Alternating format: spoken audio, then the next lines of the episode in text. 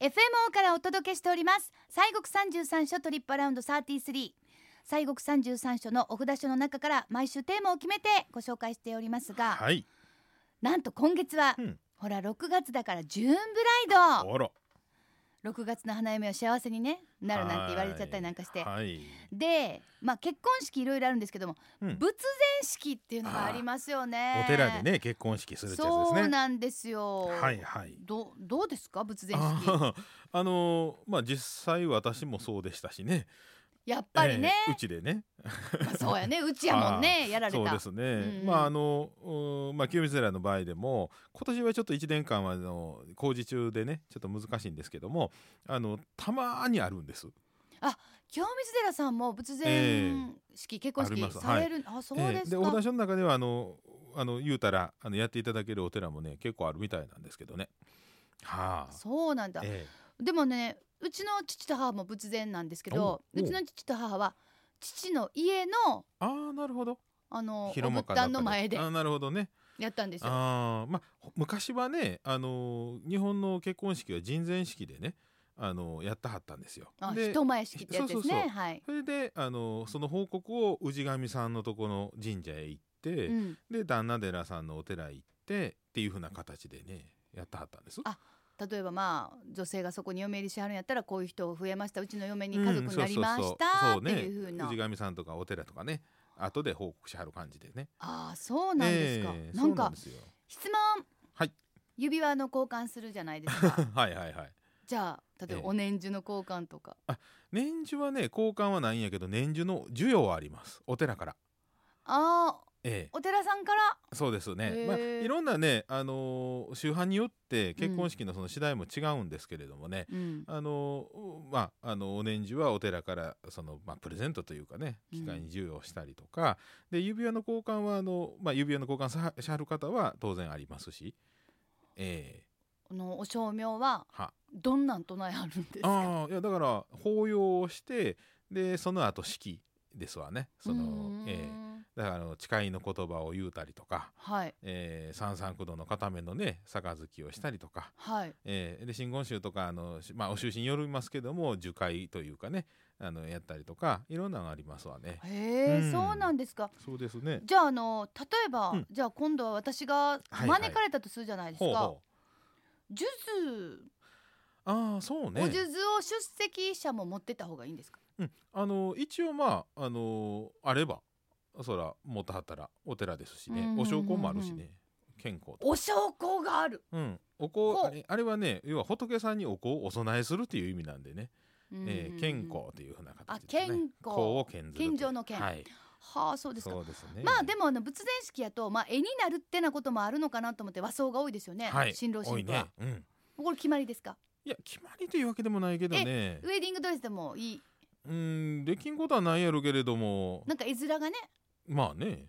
絵面いう言い方もベタですけ どまあね、じゃあ私たちは私たちあのはい。行く人とあしあ、まましたらあ、、和装もありますし、あのスーツの下も貼りますしね。うんええその辺はまあ普通のお寺のごあのご法事と同じような感 覚で、ご 本人えで別に黒くなくてもいいんですよねえうんまあまあね。黒っぽいもんじゃなくてもいいですよねいいと思いますよ。うはんあそうですねあそうですか、ええうちの結婚式の時はねそうそうゆ指輪は僕結婚指輪してないんでね、はいあのっていうのはほら塗り物とかいろんなもの触るんでうんカチカチになりますからね、はいはいはいやったんでその代わりにね骨壺の交換はしましたけどね、おお えそれは何何何ええあなたのを私が入れる私のあなた入れるみたいえなあやつ、そうそうそうそうそう、ええ骨壺をねはい、もうそれ新しいのか古いのかなんだか もうよくわからない、ええみんなね一瞬みんな引きましたけどね、ええ入ってはないですよね、入ってはないまだまだ生身いやな体の中に骨あるんで、はいあえあえでもじゃあ本当にそれをじゃあどっかに今置いてはっうんて、今は僕の本堂を置いてありますあじゃあえなくなったら、ええどちらかがなくなった私死んら、だらはいあららららおらたらおたの申します言うて、はい、あの おおきに言うて、えあえそうですか、はああそうか、うんまあでも、うん、そう思うとなんかこうなんていうかいいですねええ非常にいやうんそうそういや流行らへんかな思ってるんやけどねいやまあだないしまあだから極端に言う とああのそその時だけ突然にっていうのか、それともうんまあ慣れ親しんでいるえ感じに行くのかはいっていうのはね、はいもうそれはもう、まあそのお二人のとということだとい思うんですが、あります、ええということでございま。ますはい、で今日のテーマは縁結びでうんござないるます、ほどねこれはあの、はいはい宝ジェンヌが写真撮るときに言うやつですね。あなるほど、ね縁、結びっていうね宝ジェンヌは。 あそうですこれも教えかてもらいました。はい、もうこれはもう続いてます。あは、ーないんとそうでございなんまとす。はい、はあやってくださいやっぱり皆さねそうやっぱ縁結びといえばね、うんまあいろいろありますけどお札所で言うたらやっぱり18番札所の六角堂さん長坊寺さんでしょうね。知ってる。はいあもう入ったとこにはい柳がバーンとある。あれあれ、あれ縁結びですよね。はい、縁結びの柳あーこれはでもねどうしてそういう風になったんですか。はこれはね平安時代の初期にあの佐賀天皇さんって方がやりましてねはい。有名な方ですがこの佐賀天皇さんの夢枕に、えー六角堂のご本尊さんは如意輪観音さんなんですが、えー如意輪さんが現れましてね六角堂の柳の下を見てみなさいというねそういうお告げを、まあ、う受けるんですね。うん。でその、まあ、方が、えーあんたのお妃になりますせ」とこういうことでで、まあ、そこにおられた女性が、まあ、お妃となっていくというような、まあ、そんなお話がありましてねあららららららら。それでまあその縁結びの柳というふうに言われるんですわ。で今でもあの柳の枝をですね2本こう寄せて、えーおみくじでこう結ぶわけですね。はい。えーそれでまあ縁結びのご利益というのはまあそんなあことだそうでございますけれどもね。 私もね結構あのうちの母があのまあ言うたらそんな遠くないんですねうちのは母いでも歩ける距離なんでね、はいよく行く、ええええええでまあ一緒について行ったりするんですけども 強引にこっちとこっちの柳をです ね遠いとこから遠いとこへ もう柳の反発力がもうしなりますんでね なるほどにゃー んにゃーんなんのもう無理くり持ってきて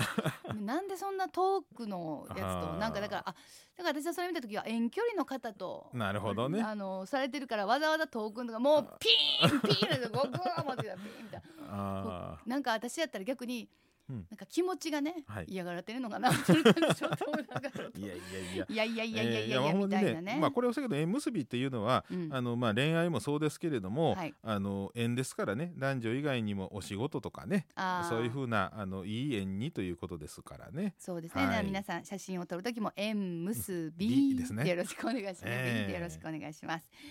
さあ、うんえー六角堂さんというとですね、はいはい、あの華道発祥の地こそうですねちらももうねそうで大ごきざいなま大すきな、ねはいことでございますがそうですあの数年前にね「えー花戦」という映画が上映されましたけはども、いございましたはいあのお話がこの六角堂さんのお初代のね池坊さんとこの初代のおお話をまあ書かれてるモデルにされてる映画だったんですけれども、うんまああれにも出てきますけれどもね昔々のことでございますがね、うんえーこのおお寺自体は、えー587年に、えー聖徳太子さんが、まあ、あの念事仏でありました如意輪観音さんをご本尊とした、えーおとお寺というふうなことが、まあ、始まりでございま500して年代ですそうなかんですよめっちゃめちゃ古いです古いんねですですからうんご本尊さんは高さ5.5センチぐらいということで、まあ、秘仏でございましてあご会長はそうか不定期でごじざいゃあます。私がいつも拝見しているのは、うんご本尊でそうはですなおいの前ですたちね。ですね。はい。はい、で、えーそのお太子さんにお使いをされておりましたのが小野の妹子さんでございまして、はい。でそのお小野の妹子さんがそのお寺のお堂の池のほとりにですね、えーまあ、某住まいを構えまして、えー仏様にお花をお供えをしておりましたと。あ、はい小野の妹子さんが、うん、 妹ちゃんが、そうそうへえそれがこの生け花の始まりというふうにされましてね、えーまさにあの場所。そうですそれえでーその池のほとりに、えーまあ、棒を立てているということで池の棒という名前になったんですうーな。そうですか、ですからその池坊のお家元が代々えーご住職を務めていはるいとはい。いうことでございましてね、うんですからまああの観音さんのそのお巡礼もそうなんですけれども技芸上達でまあいろんな全国からねそういうふうなことであのお参りに来はるそういうまあお寺でもあるんですね。そうですよね。私ははい本当日常的にね、ファーっといてファーってね、母と一緒に行った り、一人でヒャーっと行ったりしてるんですが、そうですでここねお家元は池坊さんなんですけれども、うん、いあのその他まあご兄弟さんとかいはるとしましょうよ、はいはい。そうするとあのお茶のお家と同じで別の名字になるんですわ。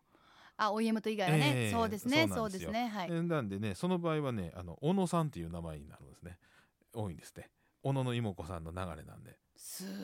ごいですね。ええ妹子さんにはなられないんですね。にはならないんですけど小野さんの方名字の方ね、え小野さんになえる。そうなんですってさあ はい見どころ他にもあーそれまあもそんなねにあの非常にコンパクトなん ですよね実はめっちゃんこ、ええええなんですがいろいろあるということで、そうですねあのお寺自体はそのほんまにビルの谷間にありますからね本当にこうようここにあったなっていうでえもえ本当にこれ上から見たら、ああだからあの隣のビルの上から、はい私隣のビルのスポーツクラブ通ってたことああるんですけどーあーそこあのあのエスカレーターエレベーターあそこはいバーッと降りてきたら、うわほんまに六角やなっていつも思ってました、ほんまに六角や綺麗な六角やなってお堂がねーそうねあの六角の隣のねあのウエスト18っていうビルですわそうそうそうそうそう